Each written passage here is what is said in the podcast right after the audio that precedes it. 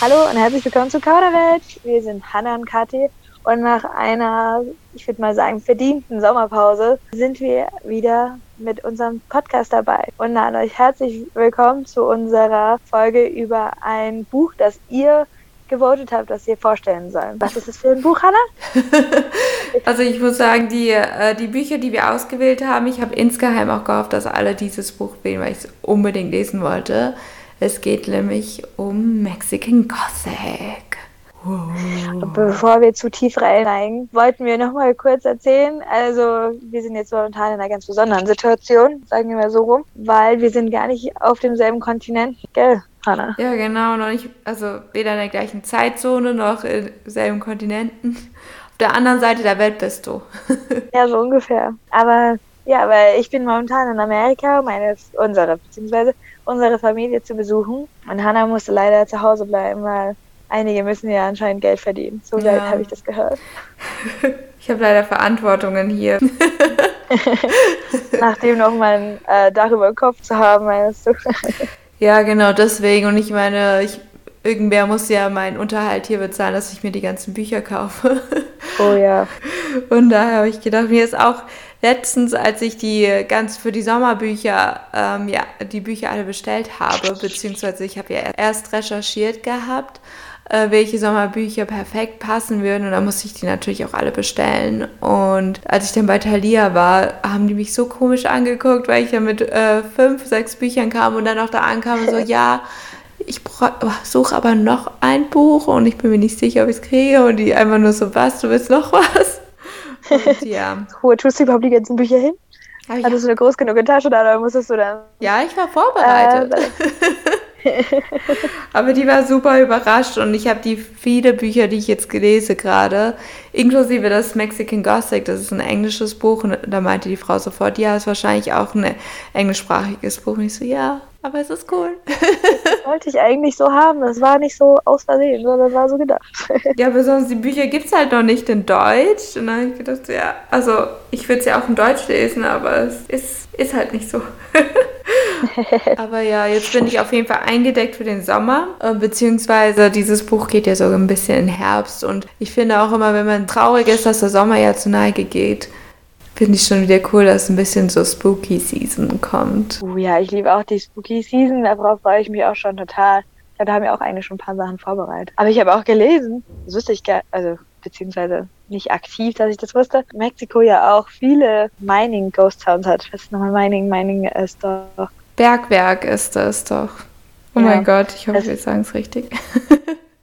genau, dass da viele Bergwerke sind und die, äh, die Städte dazu sind dann, die, die sind heutzutage Ghost Towns, also der Lage für ein Horrorbuch. Ja, mit ein Grund, weswegen ich mir auch dieses Buch ausgesucht habe, weil ich gerne irgendwie, man liest ja, also gerade dieses Cultural Appropriation, beziehungsweise, also dass man ja jetzt mehr drauf achtet, äh, woher das Buch kommt, dass es auch äh, zum Beispiel auch viele so schwarze Schriftsteller sind und so weiter. Und habe ich gedacht, also das ist definitiv wichtig, aber ich hätte auch gerne jemanden, der quasi mit dem wir uns auch identifizieren können, beziehungsweise der so einen ähnlichen Hintergrund hat wie unseren, weil so viel wissen wir ja auch nicht über unseren mexikanischen Hintergrund. Also wir wissen natürlich so die, äh, so wie Dia de los Muertos, was ja der mexikanischen Halloween ist. Und das Essen natürlich und so weiter. Also so ein paar Sachen wissen wir, aber das Leben an ja. sich nicht. Und so die, dieses, keine Ahnung, ich habe mich nicht so ganz connected dazu gefühlt. Und da habe ich gedacht, so, jetzt lese ich mir ein Buch dazu und ich möchte auch ein Buch haben von einer Hispanic-Autorin, weil ich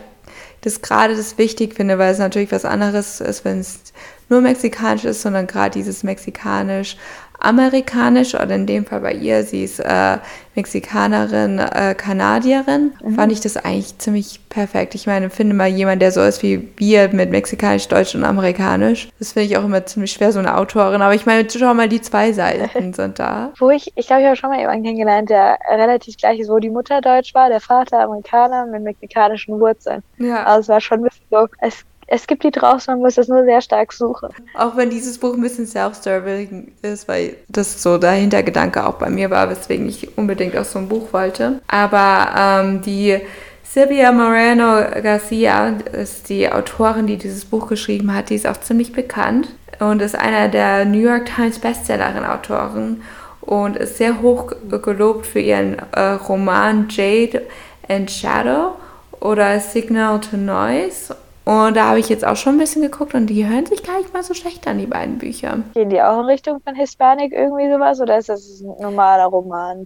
Genau, also das ist ein Roman, aber die haben immer so bestimmte Aspekte von der äh, spanischen oder mexikanischen Kultur. Und ja, okay. ähm, das fand ich halt echt gut. Ich meine, noch das zweite Buch, wir hatten ja drei Bücher damals zur Auswahl. Das war ja auch ähm, You Had Me at Allah. Ich meine, das haben wir auch beim letzten Podcast ja vorgestellt. Das muss ich sagen, hat mir auch sehr gut gefallen und deswegen können wir eigentlich hier gleich weitermachen mit diesem Buch. Die Erweiterung, Vertiefung von mexikanischen Büchern. genau. Hey, umso näher wir bei Halloween kommen, vielleicht kommt da ja noch mehr. Also wir haben einiges geplant und ich bin auch mega gespannt. Ich freue mich auch so sehr auf die Halloween-Zeit. Vielleicht überlegen wir uns auch ein paar Gruselgeschichten oder suchen die gruseligsten Geschichten raus. Ich weiß nicht, ob wir das mit dem Schreiben lieber lachen wollen. Also du kannst vielleicht schreiben, aber mein Talent liegt woanders. Ja, ja, meins auch. Aus dem Grund recherchieren wir lieber vielleicht die Geschichten. Aber gut, wir haben ja jetzt erstmal Sommer noch, also bleiben wir beim Sommer. Bei diesem Buch nämlich. Genau. Und also erstmal zu den Eckdaten. Grunddaten. Genau, ja. genau, die Grunddaten. Also die Autorin hatte ich ja schon erwähnt, ist die Silvia Moreno Garcia. Und äh, dieses Buch ist auch eine brandneue Erscheinung. Ich habe das wirklich, als es rauskam, habe ich sofort bestellt. Es ist nämlich dieses Jahr Juni rausgekommen. Ja, Juni 2021. Und das Genre ist eher so Horror Mystery. Aber vorab nicht, dass ihr sofort abspringt und sagt so, nein, das ist zu gruselig. Also ich habe ehrlich gesagt mit sehr gruseligen Sachen gerechnet mit diesem Buch, aber ich konnte es ganz gut lesen. Ich fand eher, dass es so, so, so spannungmäßig war. Also, dass es äh, schon so gruselige Aspekte definitiv hatte, aber nicht so. Also ich konnte definitiv danach noch schlafen und das hat ja schon viel zu heißen, also weil ich ja ich bin. Aber es gibt, also ich habe auch gelesen, dass einige danach nur noch mit Licht angeschlafen haben. Spielt es denn eigentlich in unserer Zeit oder ist das ein historisches Buch? Genau, es ist zusätzlich auch noch ein historisches Buch. Deswegen fand ich das so perfekt. Das ist ein historisches Buch. Genau, das Film Mexiko in den 1950ern. Ich meine, finde ich super interessant. So, wie haben die Leute damals gelebt? Ist es so ähnlich wie in Amerika gewesen oder wie in Deutschland? Ich meine, wahrscheinlich nicht, weil hier war ja der Zweite Weltkrieg, beziehungsweise Ende der Nachkriegszeit. Ja, wahrscheinlich nicht so wie in Deutschland aber es spielt 1950, ja, um die 1950er. Äh, das ganze Buch hat 301 Seiten in 27 Kapiteln. Also ich finde es auch recht überschaubar. Und wenn ihr noch ein Urlaubsbuch, ich meine, viele gehen ja auch gerne nochmal so im Herbst, wenn es auch nicht mehr so teuer ist, in Urlaub, so wie ich, was ich dann auch machen werde, dann ist das eigentlich ein perfektes Buch. Also ich hatte es sogar in meiner Handtasche, als ich unterwegs war dabei. Und konnte dann immer so zwischendrin ein paar Seiten lesen, während ich auf irgendwas gewartet habe.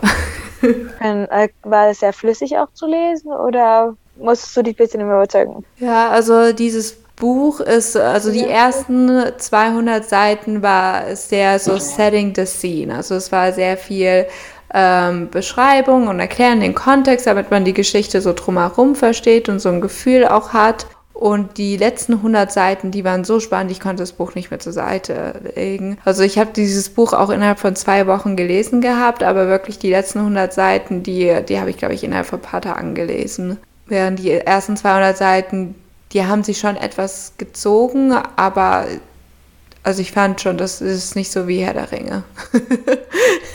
ist es dann schnell weitergegangen, wo du dachtest, okay, gut, jetzt also am Anfang ein bisschen Überwindung, äh, nicht vielleicht Überwindung, aber muss da erst das Interesse geregt werden und dann was dann konnte man es nicht mehr loslassen. Genau, genau so war das. Aber am besten fange ich jetzt mal gleich an, bevor wir so viel drumherum ne, und die, man gar nicht weiß, um was es eigentlich hier geht.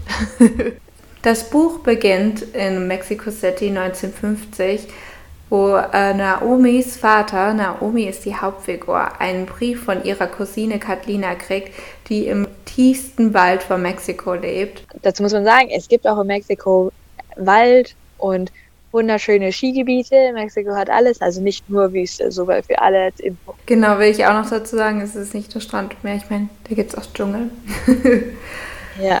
Genau, und dieser Brief von ihrer Cousine Katlina ist extrem verstörend, weil er, äh, sie sagt, dass es fleischlose Dinge gibt und sie lassen sie nicht gehen. Und alle denken sich, wer lässt, sich nicht gehen, äh, lässt sie nicht gehen?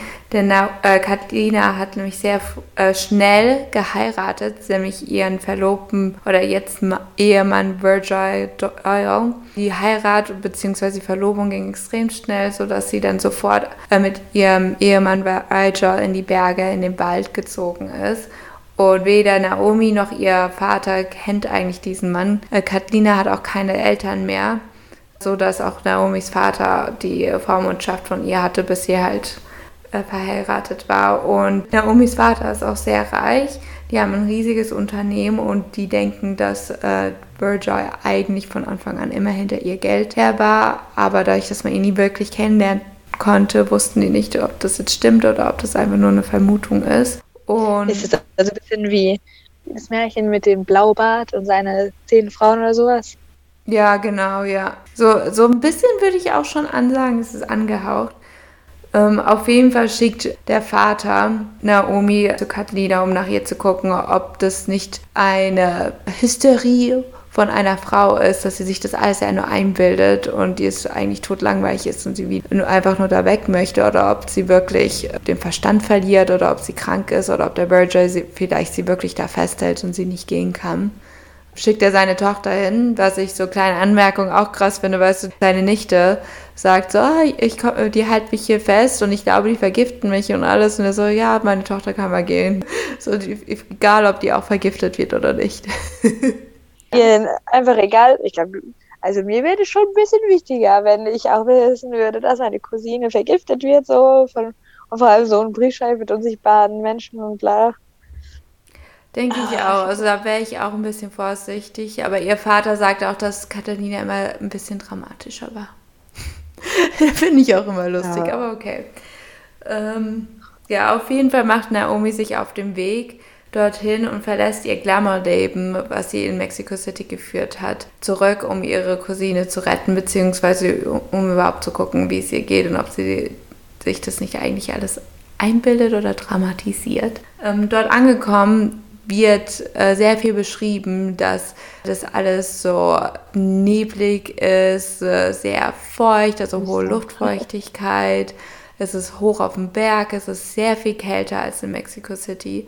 Und da holt sie auch äh, der, ich weiß gar nicht, der Sohn von der Schwester vom Ehemann.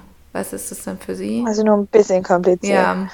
Also der holt sie ab und äh, die fahren dann direkt auf die äh, auf die Villa oder Mansion und das ist ein Haus ganz oben auf dem Berg. Drumherum ist nur Wald und absolut gar nichts und auch in der Nähe sind diese Bergwerke, wo die Familie früher einige besessen hatte. Denn es war, wie du ja auch schon sagtest, sehr typisch für die Zeit, dass ganz viele ähm, Bergwerke äh, oder beziehungsweise war ja kulturell auch sehr groß vertreten, dass da sehr viele Bergbauarbeiten ne, in Mexiko verarbeitet Also willst du eigentlich damit sagen, es war so die Villa Draculas in Mexiko? Genau, ja. Und diese ganze Familie ist sehr merkwürdig, weil diese, die Familie Doyle heißt sie, also Virgil Doyle ist ja der Ehemann und ähm, da besteht die aus den Hauptherren, würde ich sagen, dem äh, Howard Doyle, das ist der Vater von dem Virgil, seiner Schwester von Virgil und ihrem Sohn und die wohnen da mit zwei weiteren Angestellten und alle kommen aus Großbritannien, wo schon das ein bisschen komisch ist, weil in Mexiko waren die Briten nicht, da waren die Spanier und die Portugiesen eher, aber nicht die Briten. Ja, aber man sagt, hey, Briten wollten ja auch mal gucken, was es hier so gibt. Da war doch das Gold, glaube ich zumindest.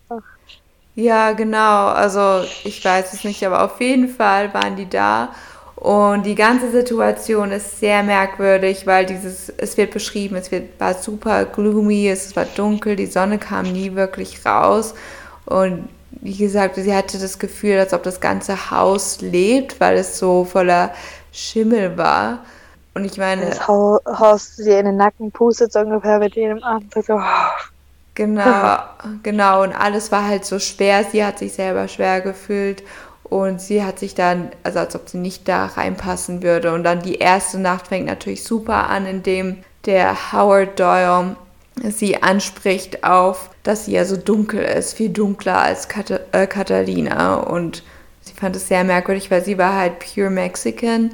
Der Howard Doyle hat sich äh, sehr mit Rassentheorien beschäftigt und meinte, dass ja nur die schönsten und intelligentesten Menschen sich weiterbilden sollten dass es so eine Superrasse geben wird, in dem die britische und die mexikanische Rasse sich vermischt. Also nur ganz leicht rassistisch. Und ganz, ja. ganz leicht. Hätte man nicht gedacht. Ähm, sie darf, also dieses ganze Haus ist quasi, oder die, der ganze Zustand in diesem Haus ist mit unfassbar vielen Regeln verbunden und Naomi wird sehr als Freigeist, als äh, sehr äh, selbstbewusst, als Fashionista, als sehr eigenwillig, also sie lässt sich nichts sagen, beschrieben und eckt dann natürlich auch sehr ein, weil sie natürlich mit dieser mexikanischen Lebensdorf, sie möchte Musik hören, sie möchte lachen, sie möchte tanzen, sie möchte Konversation halten und da ist es absolut sogar erlaubt, während dem Essen zu reden und ansonsten sieht sie keinen, also es ist sehr düster. Also keine Fiesta, oder? Nichts und so nicht mal Musik ist erlaubt. Und sie darf auch nur zu sehr regulierten Zeiten ihre Cousine sehen, die aber, wo sie immer das Gefühl hat, also sie sagt zwar, also die Cousine sagt, ja, sie kann sich gar nicht mehr erinnern, dass sie den Brief geschrieben hätte und sie sieht auch aus oder sie verhält sich so, als ob sie so weggetreten ist. Gehirnwäsche, wenn so, so unterzogen genau. worden ist. Sie findet die ganze Situation auch sehr komisch und überlegt die ganze Zeit, was sie jetzt auch machen soll und versucht auch einen alternativen Arzt, weil der Arzt, der Katharina betreut, ist auch natürlich ein spezieller Familienarzt, der die Familie über Jahre betreut hat. Aber in der kleinen Stadt, die ein bisschen abseits von, der, von diesen Menschen ist, sagen die, dass dieser Arzt eigentlich noch nie jemanden geheilt hat und dass da ganz viele Leute, gerade die, die alle in diesem Bergwerk gearbeitet haben, da sind eine Menge Leute gestorben und dass keiner vom Dorf jemals eigentlich da oben wirklich war, weil die trauen sich auch gar nicht dorthin, weil man kommt sehr selten wieder lebend runter. Und ich meine, wenn du in ein Dorf gehst und das schon hörst, dann denkst du auch so, ja, okay. Muss ich da wirklich hochgehen? Vielleicht geht es meiner Cousine ja doch ganz gut. Ja, ich, ich glaube, ich hätte die Cousine einfach genommen, wäre gegangen. Hat sie auch teilweise versucht, aber die haben gesagt, du kannst gehen, aber deine Cousine bleibt hier, weil sie ist ja letztendlich die Frau von Virgil. Also wir sind dann wieder in den 50ern, dann konnte, kann sie nicht einfach ihre Cousine nehmen und gehen. Da hätte schon ihr Vater kommen müssen und der hätte, glaube oh ich, aber auch nicht so viel ausrichten können, weil Virgil ist halt immer noch der Ehemann. Also Rassismus plus Sexismus ist ja auch immer erfreulich. Natürlich, also damit wird es auch sehr konfrontiert, aber Naomi ist, äh, stellt da ein bisschen die feministische Frau dar, weil die schon sehr selbstständig ist und sagt, sie lässt sich auch nichts sagen und bietet auch die Stirn und es kommt natürlich auch nicht so gut bei denen an. Und sie eckt auch immer sehr oft mit den Mitbewohnern an, außer mit Francis, das ist der Sohn von der Schwester von Virgil, also der sie auch abgeholt hat, mit dem äh, ist eigentlich ihre einzige Bezugsperson und der ist eigentlich auch immer sehr zuvorkommend zu ihr und unterstützt sie und versucht sie auch ein bisschen zu entertainen. Aber er ist natürlich auch merkwürdig, weil er war noch nie außerhalb von High Place, so heißt diese Mansion und kann natürlich nicht mit ihr mithalten, die natürlich mit diesen ganzen äh, exklusiven Partys, die sie auch war und mit den ganzen Leuten, die sie äh, dort kennengelernt hat, hat er natürlich nichts am Hut und kann da auch nichts mit anfangen. Ist er dann ähm, einfach nur ein Servant oder wer ist er? Nee, er ist ja der Sohn von der Schwester von Virgil. Virgil ist ja der. Ah, okay, also, ja, das ist ein bisschen komplizierter. Ich, wie gesagt, mir fällt gerade nicht ein, was er dann für sie sein wird, aber ja, so in der Art. Und das Ganze wird halt noch komischer, indem Naomi nach einer Zeit sehr merkwürdige Träume hat von einer Frau, dessen Gesicht sie nicht erkennen kann, die ihr aber immer wieder im Traum erscheint und sagt, dass sie aufpassen muss, dass sie wach sein muss, dass sie so schnell wie möglich weglaufen muss von diesem Haus, von diesem Ort, soweit sie kann. Und diese Träume kommen immer wieder. Und dann träumt sie sehr merkwürdige Träume auch von Virgil, wie er dann auch nachts zu ihr ins Bett steigt und dann sie macht mit ihm rum und so. Also nicht in Richtung sexuelle Belästigung, weil sie will das auch und sie findet es super toll in diesem Traum. Dann wacht sie voll verstört auf und denkt, was ist eigentlich mit mir los, weil sie in, sag ich mal, in der Realität nie diese Träume hätte. Und das Ganze ist so verwirrend, dass sie sich dann auch von einer Medizinfrau im Dorf auch einen Zaubertrank oder eine Tinktur mixen lässt und versucht dann Francis Hilfe Catalina zu retten und dann auch langsam von High Place zu verschwinden, weil das ist echt alles merkwürdig. Ich will auch gar nicht viel mehr verraten, denn es passieren noch einige Sachen, die dann den ganzen Hintergrund auch erklären von der Familiengeschichte. Ja, das schon mal eine ganz gute Zusammenfassung. Da bin ich eigentlich auch gespannt. Ich glaube, du musst mir das Buch mal ausleihen. Wie fandest du dann aber eigentlich so an sich die äh, Noemi? Hast du dich mit ihr identifizieren können oder war das eher so eine wie bei Gossip Girl irgendwie jemand Manhattan Upper East Side oder sowas. Ja, ist eigentlich ganz cool, dass du das so aufbringst. Also Beziehungsweise ist ganz cool, dass du das erwähnst, weil es stimmt, es ist wirklich so wie die, wie die Upper East Siders von Gossip Girl, weil dadurch, dass sie sehr verzogen ist. Also ich fand es ganz gut, dass sie äh, Howard und auch Virgil wirklich auf die Stirn geboten hat und die quasi in ihrer Meinung auch gechallenged hat, weil sie selber auch Anthropologie studiert hat und hat immer gesagt, ja, was er da erzählt von den verschiedenen Rassen ist vollkommener Bullshit. Fand ich auf jeden Fall echt gut. Aber gleichzeitig habe ich gedacht, sie ist ein bisschen so ein verzogenes Kind. Und dann war sie mir wieder nicht so sympathisch. Die, äh, also Florence, das ist nämlich die Schwester von Virgil. Die ist quasi für das ganze Haus zuständig und auch für die, ja, die Genesung der, von Katlina. Und Florence hat ihr aber ausdrücklich verboten, zum Beispiel, dass sie nicht rauchen soll. Naomi war das aber vollkommen egal und sie hat trotzdem im Zimmer geraucht. Und dann wurde natürlich Florence mega sauer auf sie und äh, Naomi war dann eingeschnappt und wollte eigentlich auch schon nach Hause gehen, weil sie das schrecklich findet, wie sie sie dort behandelt hat und sie kann das nicht machen. Und ich habe einfach gedacht, so, also wenn ich mir vorstelle, wir rauchen ja auch nicht und jemand würde bei mir reinkommen und ich würde ihnen ausdrücklich sagen, die sollten nicht bei mir im Haus rauchen, weil ich meine, es bleibt ja Elementen und alles. Ist ja gar kein Problem, ja. geh raus und rauch da.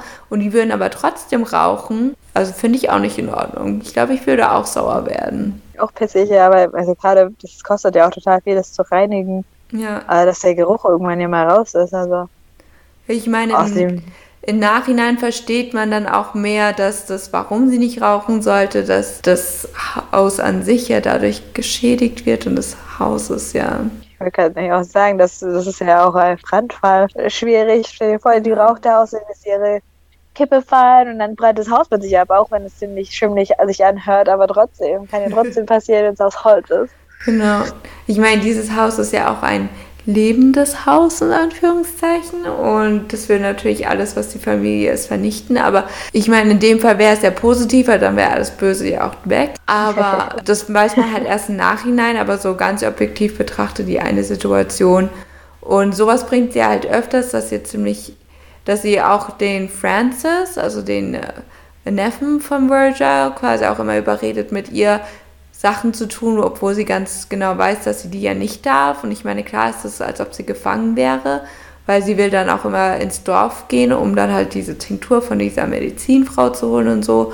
Und ihr wurde verboten, dass sie dahin fährt. Und der Francis hat es halt doch gemacht und hat ihn dann quasi in Schwierigkeiten gebracht. Einerseits verstehe ich das natürlich, weil du musst ja irgendwie da die, musst ja rauskommen, aber gleichzeitig denke ich hier so, ja, also ja, das ist natürlich auch, war das eher dann was ihr egal war. Sie hat gesagt, ja, yeah, that's a risk I'm, going, I'm willing to. Für ihn so ungefähr. Ja. So toll.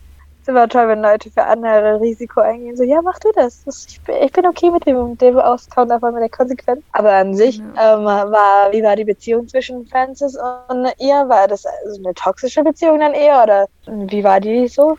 Also ich muss sagen, am Anfang, weil ich ja jetzt auch sehr viel recherchiert habe, was jetzt eine toxische Beziehung ist oder nicht, hätte ich schon gesagt, es ist eine toxische Beziehung gewesen.